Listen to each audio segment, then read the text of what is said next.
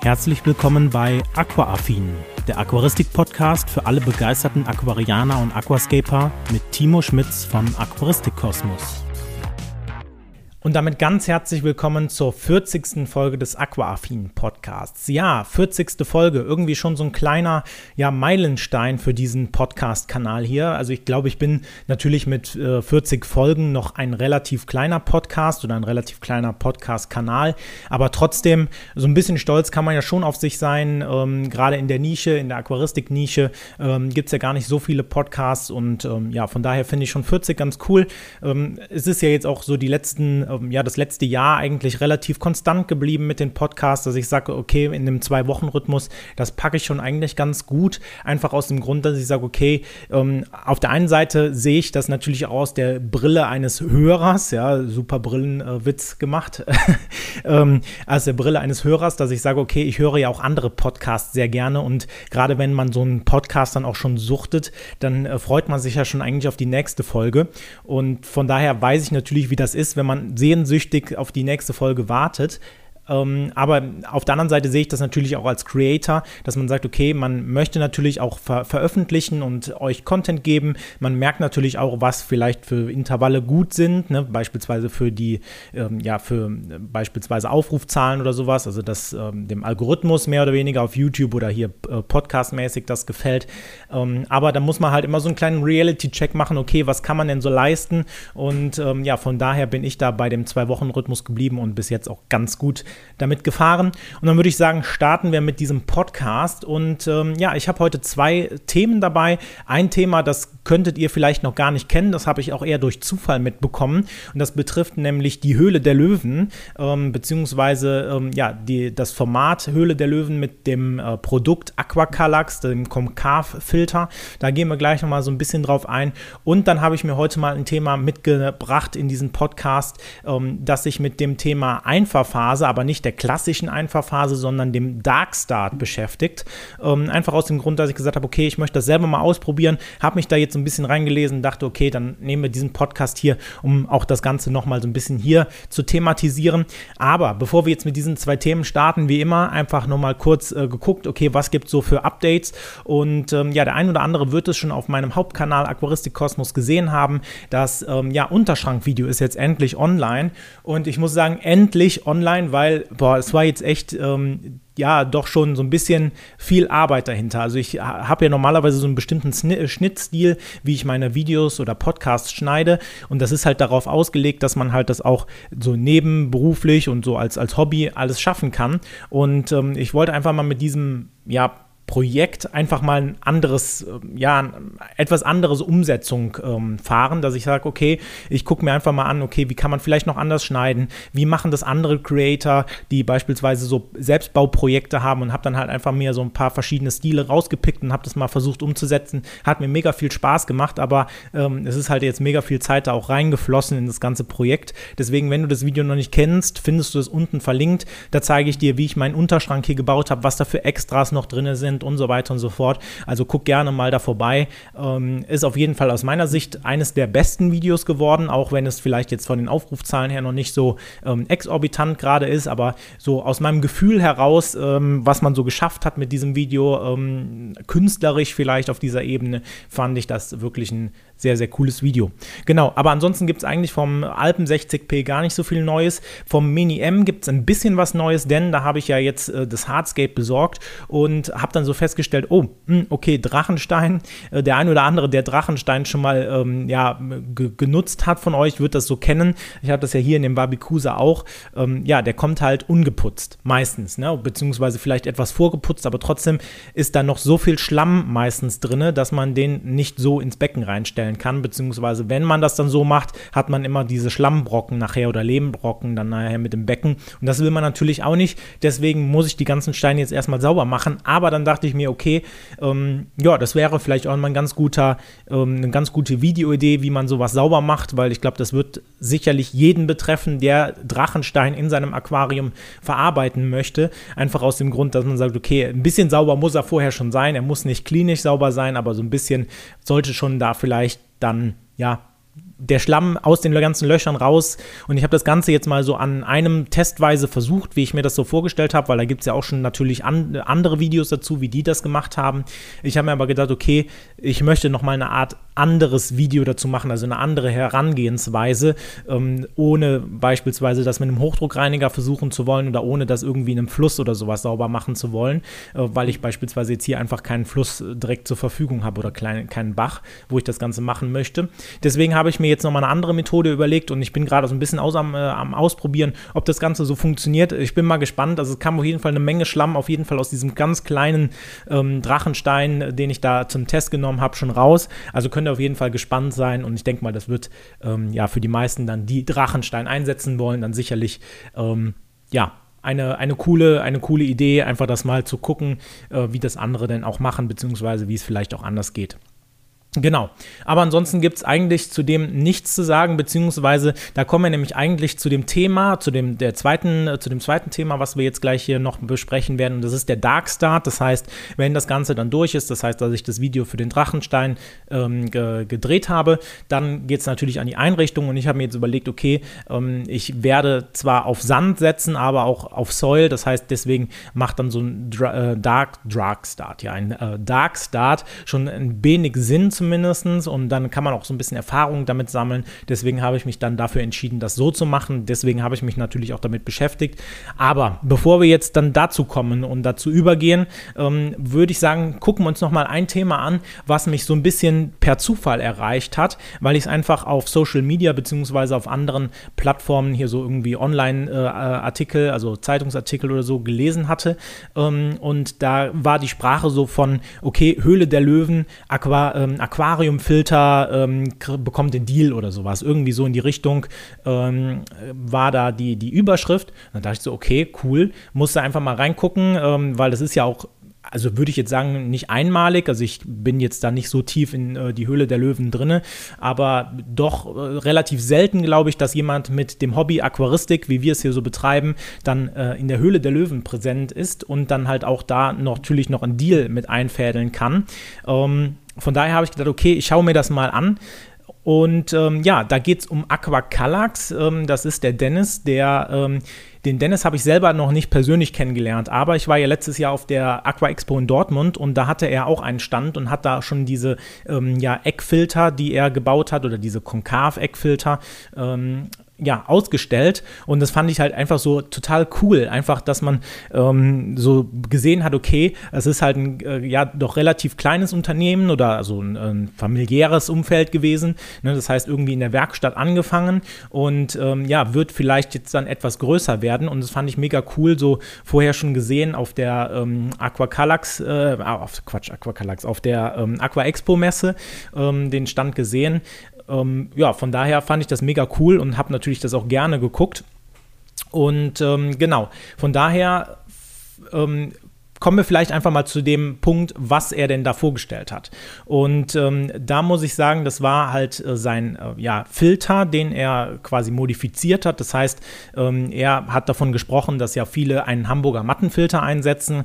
Ähm, die meisten werden das erkennen. Das ist im Endeffekt einfach nur eine Filtermatte, die ähm, ja beispielsweise quer oder halt in der Rundung ins Aquarium eingesetzt wird. Dahinter eine, eine Pumpe, Luftpumpe. Manchmal äh, gibt aber auch natürlich ähm, andere Pumpen, also normale normale Rotorenpumpen oder Impellerpumpen, die das Ganze machen. Und dann wird das Wasser einfach durch diesen Schwamm durchgezogen, mehr oder weniger, und dann oben wieder ähm, ja, mit weniger Schadstoffen, sagen wir es einfach mal so, abgegeben. Und ähm, er hat da halt eine Erfindung gemacht, dass das Ganze halt in eine Ecke reinpasst und hat dann die Filtermatten dementsprechend behandelt, dass halt die ähm, durch die Struktur das Wasser auch abgeleitet wird. Und das war halt das, was, was er an Neuerung damit reingebracht hat. Das heißt, dass man anstatt jetzt einfach nur einen Hamburger Mattenfilter zu haben, der vielleicht relativ viel vom Aquarium wegnimmt, ne, an Platz, ähm, beziehungsweise natürlich auch sehr, sehr stark, äh, würde ich mal behaupten, zu sehen ist, hat er jetzt einfach ähm, ja, seinen Eckfilter, seinen Konkav-Filter ähm, ähm, ja, dann so aufgebaut, dass dieser genau in die Ecke reinpasst. Das heißt, die Filterschwämme liegen mehr oder weniger an der Ecke des Aquariums an. Das heißt, sie nehmen nicht unnötig Platz weg und er hat auch noch mehr Filtervolumen als beispielsweise ein vergleichbarer normaler Mattenfilter. Und ähm, ja, das fand ich halt schon mega cool. Und ähm, da sind ja immer so Einspieler. Ne? Das ist halt alles Fernsehen, das heißt, da weiß man auch nicht, wie viel so geskriptet ist. Ähm, und davor kommt halt immer so ein Einspieler und dann wird vorgestellt, okay, wer ist derjenige überhaupt? Dann stellt er sich selber vor, stellt das Produkt so ein bisschen vor. Und ähm, ich fand das schon mega spannend, so zu sehen, wie ähm, das Ganze so angefangen hat, dass das Ganze halt in der Garage angefangen hat und ähm, dann eigentlich so aus dem eigenen Bedarf heraus zu sagen, okay, ich möchte das jetzt so haben und daraus ein Produkt zu entwickeln, was dann andere auch noch haben wollen. Und dann hat man so gesehen, okay, das wurde dann halt immer größer anscheinend und größer und ähm, dann äh, stieg seine Frau beziehungsweise dann äh, sein Vater dann noch mit ein und äh, das Ganze wird halt in Handarbeit dann im, im Keller in einer Art Produktionsraum dann gefertigt. Und ich fand das wirklich mega, mega cool, ähm, auch weil ich ja selber gerne so, ne, hat man ja gesehen bei dem Unterschrank oder bei, dem, ähm, bei der Rückwandbeleuchtung, die ich mir selber gebaut habe oder dem Aquariencomputer, den ich mal selber bauen wollte, ne, auch ja selber gerne Hand anlege. Und wenn man dann halt so sieht, okay, das Ganze funktioniert auch und das kommt halt auch ins ähm, ja, deutsche Fernsehen, auch wenn ich glaube, das Fernsehen mehr oder weniger auf einem eher absteigenden Ast ist, weil ja auch viel dann on demand, also auf YouTube, Netflix, wie auch immer geht. Aber trotzdem ist das ja nochmal so eine ähm, Prestigehürde, würde ich jetzt einfach mal sagen, die man hat, ne, wenn man dann auf einmal im Fernsehen irgendwie ist und ähm, dann halt auch in so einer Show und auch noch den Deal bekommt, fand ich halt jetzt irgendwie schon relativ cool.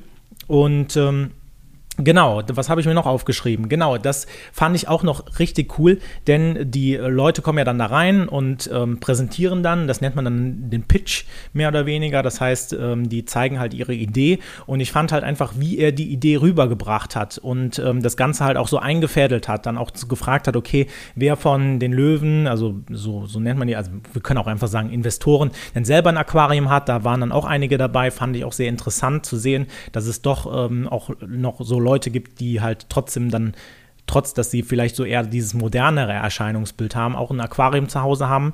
Ähm, weiß ich, fand ich irgendwie spannend. Keine Ahnung, ähm, ob man das jetzt versteht, was ich damit sagen wollte, aber das ist halt so ein, ein Punkt und er hat das relativ gut eingefädelt, hat dann halt seine Erfindung vorgestellt, hat dann auch gesagt, dass das Ganze ähm, ja momentan in der Patentierung ist. Das heißt, dass er da auf diese ja, Konstruktion, wie man diese Filtermatten designt oder herstellt, mehr oder weniger, dann auch ein Patent anmeldet. Und das ist halt auch so ein Punkt, ne, wo ich ja selber damals gemerkt habe, okay, Patent anmelden, das ist halt schon eine extrem große Hürde, gerade wenn du das halt irgendwie ähm, weltweit, aber auch selbst in Deutschland nur machen willst, ja. Ähm, gerade was das angeht, da kannst du halt mal schnell ein paar große Summen einfach da reinbuttern, nur dass du halt das Patent da drauf hast. Aber trotzdem ist es halt einfach so cool, dann halt zu sagen, okay, das ist, das ist das, was mir gehört oder das, was ein Patent von mir, äh, fand ich halt jetzt äh, mega interessant wenn man halt so guckt, okay, er hat jetzt auch da keine Elektronik drin. Das heißt, ähm, das Ganze wird dann mit beispielsweise einer Luftpumpe betrieben. Das heißt, in dem Falle, er braucht auch nicht irgendwelche Hürden nehmen, die es irgendwie in Richtung Elektro gibt. Ne? Weil gerade wenn man irgendwas in den Umlauf bringt in, in der ähm, EU, was äh, ja einen Stecker hat, dann wird das Ganze so extrem teuer, was ja auch eher, also würde ich jetzt einfach mal behaupten, es hat natürlich einen Sinn, ne? gerade wenn, wenn du irgendwie mit Strom arbeitest, mit Funk arbeitest, also irgendwie WLAN oder was auch immer, also einfach nur Funkmodule drin hast, dass das nochmal geprüft werden muss, äh, dass es halt auch keine Interferenzen verursacht, dass das Gerät sicher ist, ne? das ist natürlich richtig so, ne? also ich möchte auch nicht irgendwie ein Gerät haben, wo ich ähm, weiß, wenn ich das in die Steckdose stecke und da vielleicht mal auszusehen irgendwie an einen bestimmten Punkt drankomme, kriege ich ein Gewicht oder so, das darf natürlich nicht sein, aber trotzdem ist es halt einfach so mega aufwendig, halt äh, heutzutage ein Produkt, was irgendwie einen Stecker hat. Also das heißt in irgendeiner Form, egal ob es jetzt halt auch nur mit 5 Volt, also mit einer ganz kleinen Spannung oder halt mit normaler Steckdosenspannung, also 230 Volt funktioniert, es ist vollkommen egal, da müssen halt bestimmte Gutachten her und die kosten halt natürlich mega Geld. Das heißt, das hat er natürlich nicht, aber trotzdem halt einfach so, ähm, ja, diese Konstruktion zu haben und ähm, fand ich halt sehr, ähm, sehr cool. Und ähm, da ist mir dann halt aufgefallen, dass der Pitch wirklich gut war und es hat mich auch wirklich gefreut, dass das Ganze dann halt so ein bisschen ins äh, ja, deutsche Fernsehen dann halt auch reingekommen ist, vielleicht auch nochmal den einen oder anderen nochmal so zum Nachdenken angeregt hat, vielleicht ob man nicht doch nochmal ein Aquarium haben will oder vielleicht doch neu in die Aquaristik einsteigen will. Oder sei es, dass man einfach nur nochmal nach diesem Produkt gegoogelt hat und dann vielleicht irgendwie darauf ähm, auf, auf andere Aquarien nochmal gekommen ist, dass vielleicht doch nochmal den einen oder anderen, ähm, der dann von der Inspiration gepackt hat, dass man sagt, okay, ich äh, hole vielleicht mir nochmal ein Aquarium oder so sowas oder das ist äh, so cool gewesen, ja, ähm, diese Aquarien, die er da stehen hatte als Beispiel, dass man sich dann nochmal informiert hat und dann sagt, okay, das ist vielleicht ein Traum von mir, nochmal ein Aquarium zu haben. Im Endeffekt hat dann Ralf Dümmel quasi den Deal eingetütet. Da ist dann halt immer so die Frage, okay, ähm, ich tue mich immer schwer, weil ich ja eigentlich so überhaupt nichts mit Firmenbewertungen oder so äh, Firma gründen etc. so richtig zu tun habe. Im Endeffekt läuft das Ganze, was ich hier auf YouTube mache, so als kleines Gewerbe nebenher, einfach damit es halt äh, steuerlich aus der Steuer steuerlicher Sicht halt alles seinen korrekten Gang geht, aber so richtig mit Firmengründung oder so habe ich ja nichts zu tun. Ähm, ich finde es halt immer sehr spannend, wie dann beispielsweise die Firmenbewertungen zustande kommen. Ähm, da hatte er halt schon eine relativ hohe Firmenbewertung für beispielsweise, also einen gewissen Wert für 15% Firmenanteile und daraus wird natürlich dann errechnet, wie teuer dann oder wie, wie viel wert deine Firma ist. Und dann finde ich immer so irgendwie so ein bisschen undurchsichtig, wie das so berechnet wird. Ich bin jetzt überhaupt kein BWLer oder so. Ähm, da wird der Dennis sich schon Gedanken drum gemacht haben. Da gibt es ja verschiedene Modelle, nach denen man das berechnen kann mit Umsatz oder wie der Markt ähm, das äh, Produkt annimmt etc. Also da gibt es ja schon verschiedene Sachen, aber ich finde das dann halt immer so spannend, wenn, also ich war, habe eine Zeit lang diese, diese Sendung häufiger geguckt, einfach weil ich sehr, sehr interessant fand. Jetzt die letzten ein, zwei Jahre überhaupt nicht mehr und ähm, fand es halt immer sehr, sehr interessant zu sehen, ähm, wie dann Firmenbewertungen zustande kommen, wo man sagt, ja, okay, das ist halt, äh, keine Ahnung, er hat vielleicht jetzt irgendwie 10.000 Produkte oder sowas verkauft und hat dann irgendwie eine Firmenbewertung von ein paar Millionen. Ne, irgendwas äh, stimmt dann dann nicht, ne, wo ich dann so, okay, ja, irgendwie sehr, sehr komisch. Aber ähm, ja, da hat sich dann Ralf Dümmel als, äh, ja, Investor mehr oder weniger bereit erklärt, aber dann halt mit 25 Prozent. Da dachte ich mir so, okay, ähm, im ersten Moment dachte ich so, okay, er schluckt das nicht, weil äh, du hast ja das selbst aufgebaut. Das ist immer noch mal, glaube ich, was anderes, wenn du vielleicht irgendwie so in einem richtigen Startup bist und du hast irgendwas einfach so gegründet, ähm, einfach so in Anführungszeichen, ne? als wenn du das selber in der Werkstatt erfunden hast und da dein Herzblut wirklich drin hängt und ähm, du das dann quasi veräußerst und da jemanden noch mit reinholst, ähm, glaube ich, ist halt schon immer ein großer Schritt, aber er hat es im Endeffekt gemacht und ähm, ja, ich bin mal gespannt, was aus dieser ganzen Geschichte wird. Ähm, Im Endeffekt habe ich von diesen ganzen Produkten, die da so in der Höhle der Löwen drin waren, danach leider nicht mehr so viel gehört. Kann natürlich jetzt auch sein, dass die in ihrer Nische dann extrem erfolgreich geworden sind. Das mag total sein, aber es gibt jetzt kein Produkt, was ich jetzt so im Kopf habe, wo ich sage, okay, das war bei Höhle der Löwen und ah, jetzt sieht man das überall in allen Regalen oder sowas. Ähm, von daher bin ich jetzt mal sehr gespannt, wann dann sein Filter bei den ersten Baumärkten oder bei den ersten Fachmärkten beispielsweise dann zu sehen ist, ja, das, was sie eigentlich mit oder was er eigentlich von diesem Löwen von Ralf Dümmel äh, möchte, dass man das Ganze halt irgendwie in die Geschäfte reinbringt. Von daher bin ich da mal sehr gespannt, wann das, wann das auftaucht. Und ähm, im Endeffekt, ich hatte mal das ein oder andere Mal einen Podcast mit Frank Thelen damals, der war ja auch mal ähm, in, ein Bestandteil dieser, dieser Investoren ähm, in den vorherigen Folgen. Da hatte ich mal einen Podcast gehört und er hat da so ein bisschen ausgeplaudert, ne, wie, wie das halt so auch hinter der Kamera abläuft, ne, dass dann halt auch manchmal Gründer reinkommen, die dann vielleicht nochmal ähm, das Ganze nochmal machen müssen, weil sie einfach so aufgeregt sind. Und dann werden halt verschiedene Shots gemacht von, mit den Kameras etc. Das ist halt alles Fernsehen. Das ist vielleicht nicht ganz so realistisch in Anführungszeichen, wie das. Ähm, wie das äh, ja einfach dann auch bei YouTube oder sowas ist. Ne? Ähm, müsste, müsste derjenige oder diejenigen, die da ähm, dann vorsprechen, vielleicht auch mal erzählen, wie das Ganze so hinter, hinter der Kamera abläuft. Aber das ist halt so die Frage, okay, was, was wird daraus? Und im Endeffekt hatte dann der Frank Thelen damals gesagt, okay, meistens investiert man nicht oder vorrangig nicht in das Produkt, sondern in den Gründer dahinter. Ne, weil man halt einfach sagt, okay, du merkst ja, ob dieser jene, der, derjenige, der ähm, der Gründer dieser, dieser Firma ist oder des, ähm, des, des Produktes halt wirklich dafür brennt und vielleicht auch äh, ja mehr im Sinn hat, als dass man nur sagt, okay, man möchte halt sein kleines Produkt größer machen, ähm, dass man halt sagt, okay, man hat vielleicht nachher noch, noch mehr Produkte und kann das Ganze noch irgendwie noch größer machen. Das merken diesejenigen ja anscheinend dann schon und dann wird halt eher in den Gründer investiert, anstatt halt in das Produkt. Und wenn das Produkt halt scheitern geht, hat man trotzdem noch einen exzellenten Gründer, ähm, der da wirklich mit Herzblut drin steckt, der richtig Bock hat auf die ganze Sache. Und ähm, so war halt seine Aussage. Und ähm, ja, von daher bin ich mal wirklich gespannt, was aus diesen Sachen wird. Und äh, ich denke mal, die nächsten Monate werden das dann zeigen, ob es dann nur mehr oder weniger ums schnelle Geld geht oder halt so ein bisschen die Mission, die ähm, dahinter steckt, das Ganze halt bekannt zu machen und groß zu machen. Ähm, ja, von daher sehr spannend und ähm, wirklich cool, dass da auch ein Aquarianer, vor allem hat er dieses Wort Aquarianer da so mit reingebracht und ich musste innerlich lachen, weil immer überall, wo ich dann in Freundeskreis oder bei ähm, irgendwelchen äh, anderen Aktivitäten dann so ähm, mal erzähle, ja, was hast du so zu Hause ja ein Aquarium, ich bin Aquarianer. Und alle gucken dich so an, so Aquarianer, was ist das denn? Ja, und bis du dann halt erzählst oder fangen dann an zu lachen, ja, was, was, was soll das bezeichnen? Ne? Und ähm, von daher musste ich so ein bisschen in, in mich reinlachen, als ich das gehört habe und äh, fand es auf jeden Fall sehr, sehr cool. Gut, dann würde ich sagen, war es das jetzt von dem Thema. Dann kommen wir zu dem zweiten Thema, was ich heute in dem Podcast behandeln möchte.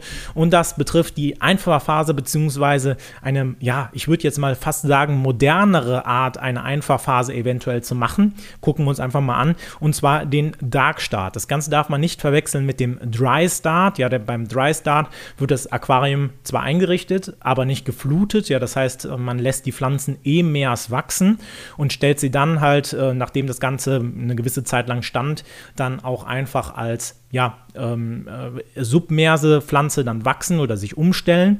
Ähm, was der Dark Start ist, ist im Endeffekt einfach nur ein Gegenentwurf, der so ein bisschen aus der Pflanzen oder aus der ja, aus dem Aquascaping würde ich jetzt schon fast sagen, kommt. Also das heißt, gerade bei Aquarien, wo sehr, sehr viel Soil eingesetzt wird, und das Problem, was wir in einer klassischen Einfahrphase haben, ist ja, dass ähm, man das ganze Becken einrichtet, und ne, man schmeißt die Pflanze, also man schmeißt, also man richtet das Becken ganz normal ein, Bodengrund, Hardscape rein, Pflanzen rein, flutet das dann, dann wird Beleuchtung schon direkt mit drauf gepackt und äh, ja, dann nach einer Wartezeit können dann die Bewohner ähm, beispielsweise ins Becken auch einziehen. Und das Problem ist ja dabei, dass gerade so die Einfahrphase sehr von Instabilität geprägt ist. Das heißt, dass das biologische System noch gar nicht aktiv ist. Erstmal müssen sich alle Prozesse so einschwingen. Ja, das heißt, die Filterbakterien beispielsweise in Bodengrund und Filter müssen sich erstmal herausbilden. Das heißt, dieser ganze, ähm, die ganze Nitrifikation oder Stickstoffkreislauf, der muss erstmal so richtig in Schwung kommen. Und hier ist vor allem das Problem, dass ähm, ja gerade in Soil-Aquarien, also da, wo ähm, ja vorrangig auf Soil gesetzt wird, hat man das Problem, dass man gerade auch ähm, in, in dem Punkt eine krasse Nährstoffspitze hat, weil die viele Soils sind vorgedüngt und wenn man natürlich dann ähm, das Ganze flutet, dann entweichen diese, ähm, diese Dünger äh, beispielsweise auch ins Wasser, beziehungsweise geben natürlich dann ähm, diese Inhaltsstoffe schon direkt mit so einer Spitze ab. Und das führt halt dazu, weil einfach die Pflanzen diese ganzen Nährstoffe noch gar nicht verbrauchen können, weil sie ja erstmal damit beschäftigt sind, okay, ich muss mich jetzt von ähm, E-Mers nach Submers umstellen äh, und so weiter und so fort oder erstmal auch anwachsen. Da können die das Ganze noch gar nicht verbrauchen und dann hast du so eine, ähm, ja, ähm, ja, wie, wie nennt man es, eine Pampe mehr oder weniger, beziehungsweise ein Wasser, was sehr, sehr angereichert ist mit Nährstoffen. Und das ist natürlich, gerade wenn das halt dann auch direkt beleuchtet wird und äh, vielleicht auch normal beleuchtet wird und nicht kürzer, hat man natürlich dann einen perfekten Boden für Algen jeglicher Art. Und ich glaube, jeder Aquarianer, der äh, wird mir zustimmen, wenn man sagt, dass zumindest nicht immer, aber eine Einfachphase häufig zumindest, nicht immer, aber häufig mit einer Algenphase vielleicht auch einhergeht. Ne, egal, sei es, dass es halt beispielsweise Grünalgen sind, ähm, die entstehen, sei es, dass äh, nachher dann irgendwelche biologischen Filme, also das hat jetzt nichts mehr mit Algen dann zu tun, aber entstehen oder beispielsweise Blaualgen, ähm, die man dann an bestimmten Stellen hat. Also das kann alles in der Einfachphase passieren. Und ähm, ja, da arbeitet dann halt der Dark Start so ein bisschen gegen. Und ähm, Jetzt muss man vielleicht auch, das hätte ich vielleicht vorher machen sollen, so ein bisschen erklären, okay, was heißt denn das Wort Darkstart? Und irgendwie ähm, lässt es ja das schon vermuten, dass es halt einfach dunkel ist im Aquarium, also ein dunkler Start des Aquariums. Das heißt, im Endeffekt, man entzieht dem ganzen Becken das Licht. So, das ist alles. Mehr braucht ihr nicht wissen. Nein, natürlich. Wir gucken uns das Ganze mal so ein bisschen an. Wie läuft das Ganze denn ab? Und da ist es so, dass beim Darkstart die Vorgehensweise zumindest an zwei, ein, zwei Punkten ein bisschen anders ist. Das heißt, wir richten das Becken natürlich ganz normal ein. Das heißt, Bodengrund kommt rein, das Hardscape kommt rein und dann kommt der Unterschied, dass man sagt, okay, anstatt jetzt schon die Bepflanzung einzusetzen, lasse ich die Bepflanzung erstmal sein, fülle das Becken quasi mit Wasser und ähm, ja, mache mehr oder weniger eine gewisse äh, Technik dran, das heißt ein Filter dran, dass halt das Becken auch natürlich umgewälzt wird, ähm, in dieser Zeit dann auch natürlich dann Filterbakterien sich beispielsweise im Boden und im Filter natürlich ansiedeln können. Das Ganze geschieht aber dann auch ohne Beleuchtung, ohne Düngung, ohne CO2. Also das Ganze ist einfach nur sich selbst überlassen und je nachdem, wo es halt steht, beispielsweise, wenn es jetzt hier an einem Fenster oder sowas stehen würde, dann sollte man das vielleicht auch noch abdunkeln. Ansonsten, wenn es sowieso schon in einem dunklen Raum steht, dann braucht man das vielleicht jetzt nicht nochmal extra verkleiden, aber man sollte dem Aquarium so viel Licht wie möglich entziehen und im Endeffekt, wenn man das Ganze dann erledigt hat, braucht man eigentlich nur vier Wochen warten und hat dann ein mehr oder weniger schon fast eingefahrenes Becken. Das kommt immer, immer so ein bisschen drauf an, wie man die Einfahrphase definiert. Es gibt halt die normale Definition ist, man wartet halt, bis der Nitritpeak ähm, durch ist, mehr oder weniger. Dann gibt es halt Leute, die sagen, okay, das dauert noch massiv länger. Ne, das kommt halt immer so ein bisschen drauf an, wie man das Ganze natürlich definiert. Ne, ich denke mal, in der klassischen oder in der normalen Aquaristik ist es halt eher so definiert, dass der Nitritpeak dann durch ist und man dann beispielsweise anfangen kann, auch beispielsweise Tiere, also Fische, Garnelen oder Schnecken oder sowas auch einzusetzen. Was hat das Ganze denn jetzt für Vorteile? Das ist natürlich die Frage immer, gerade wenn man irgendwas Neues jetzt hat, ähm, ja, was sind die Vorteile, was sind vielleicht die Nachteile? Die Vorteile ist, dass natürlich dein Aquarium erstmal, wenn du es aufstellst, überhaupt nicht biologisch aktiv ist. Das heißt, es braucht eine gewisse Zeit, bis dann einfach mal diese biologischen Vorgänge, Nitrifikation beispielsweise, dann in, in Gang kommen und dann halt auch beispielsweise Schadstoffe, die im Becken sich anreichern, dann auch umgewandelt werden. Das zweite Problem ist, und da kommen wir so ein bisschen zu dem Thema, okay, für wen lohnt sich das denn eigentlich, so ein Dark Start? Gerade wenn du auf Soil setzt, also wie beispielsweise jetzt bei mir hinten bei dem äh, Alpen 60p oder beispielsweise bei dem vorherigen 80 Liter Becken, was ich da stehen hatte, da war ja extrem viel Soil drin, der halt natürlich auch schon vorgedüngt kommt. Ne, man will natürlich diese Düngung irgendwie haben, aber diese Spitze am Anfang, die möchte man natürlich nicht haben, weil damit kann ich ja nichts anfangen. Das heißt, ich muss in der Zeit, wo ich Soil habe, in der Einfahrphase, vermehrt Wasserwechsel machen, einfach um diese ganzen Nährstoffe rauszubringen. Und wenn man das halt nicht schnell genug macht oder halt einfach ein bisschen vernachlässigt, dann kann es halt sein, dass diese Nährstoffe ähm, ja mehr oder weniger schädlich auf einen oder als Risiko wirken können, um eine Algenplage in deinem Aquarium in der Einfahrphase zu provozieren. Und das möchten wir natürlich nicht. Deswegen äh, kann man mit diesem Darkstart dann versuchen, diese Nährstoffspitzen so ein bisschen zu entschärfen, indem man sagt, okay, zum ersten warte ich eine ganze Zeit lang und in der Zeit, in der ich warte, in der quasi diese Nährstoffe, so die Spitze quasi so ein bisschen abgeflacht wird, in dieser Phase mache ich zwar auch Wasserwechsel, aber dadurch, dass ich halt einfach dem Becken das Licht entziehe, entziehe und damit halt auch die Grundlage für Algen, dass sie überhaupt wachsen können, ist es halt so, dass das Ganze natürlich von, der, von, von dem Algengesichtspunkt her, was die Nährstoffe angeht, schon sehr, sehr entschärft ist. Ein weiterer Punkt ist dann aber auch so für mich zumindest so ein bisschen der psychologische Effekt, weil man hat ja, also zumindest kenne ich das so von früher, wenn man das, die ersten ein, zwei Becken eingerichtet hat, man hat sie jetzt eingerichtet und man kann es eigentlich überhaupt nicht mehr abwarten, äh, Tiere da reinzusetzen, ne? weil man sagt, ich habe das Becken jetzt fertig und am liebsten möchte ich hier sofort heute auch schon Fische einsetzen. Und das machen ja auch viele und fallen dann meistens äh, relativ schnell auf den Mund und ähm, ja, Nitrit äh, äh, steigt dann sehr, sehr schnell an. Vielleicht verlieren sie ein oder zwei oder vielleicht auch alle Tiere. Und das ist so ein aus meiner Sicht zumindest so ein gewisser psychologischer Effekt, würde ich jetzt mal einfach behaupten, ohne dass ich das jetzt gemacht, äh, gemacht habe, dass ich sage, okay, ich muss jetzt sowieso vier Wochen warten, das Becken sieht sowieso noch nicht so schön aus, ich kann auch nicht reingucken, weil vielleicht abgehangen oder weil beispielsweise irgendwie ähm, kein Licht drauf ist oder sowas und kann dann danach meine Tiere einsetzen. Ich weiß, in der Regel wird dann alles soweit gut sein. Man so muss natürlich immer die Wasserwerte dann trotzdem noch mal im Auge behalten und vielleicht auch bei dem einen oder anderen noch mal gegensteuern, aber in der Regel wird es halt da dann keine großen Probleme mehr geben, weil das Becken dann mehr oder weniger schon so ein bisschen eingefahren ist und ähm, das könnte so ein gewisser psychologischer Effekt sein. Ne? Das weitere Problem, was wir bei Soil haben, was mir jetzt noch nicht so stark aufgefallen ist in dem Becken, wo ich Soil verwendet habe, ist, dass es zu einer äh, stärkeren Ansäuerung des Bodens kommen kann, weil ja der Soil auch in gewisser Weise auf die Wasserchemie einwirkt. Das heißt, durch diese Ionentauschung oder äh, Austausch, den der Soil vornimmt, äh, kann es halt einfach ein etwas äh, angesäuertes Milieu geben, was dann halt für einige Pflanzen, ne, wie gesagt, ich habe dieses, dieses Phänomen bei mir noch nicht gehabt, dass die einfach eingehen und matschig werden. So wird es halt beschrieben kann ich jetzt nicht groß zu was sagen. Ne? Die Gefahr ist dann halt natürlich, wenn dieser Peak vorbei ist und man dann erst auch äh, beispielsweise die Sachen einsetzt, beziehungsweise die ersten, ähm, ja, die ersten Tauschprozesse oder die ersten Anpassungen der Wasserchemie schon vorgenommen sind, ähm, dass das Ganze dann natürlich von der Gefahr her kleiner wird, dass deine Pflanzen eingehen. Ja, ist ein kleiner, ein kleiner Pluspunkt aus meiner Sicht, aber ähm, ja, muss jeder für sich selber im Endeffekt wissen.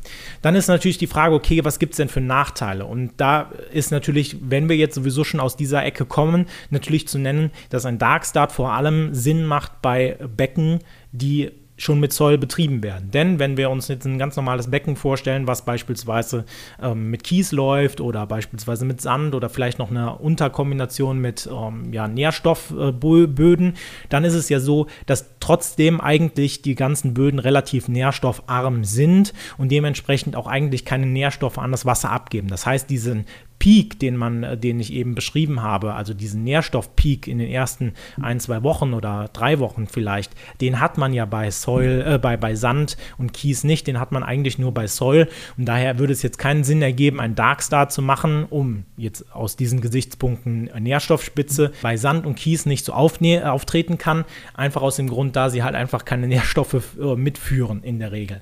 Ne, das heißt, ähm, da kann man vielleicht nochmal so eine gewisse Einschränkung machen.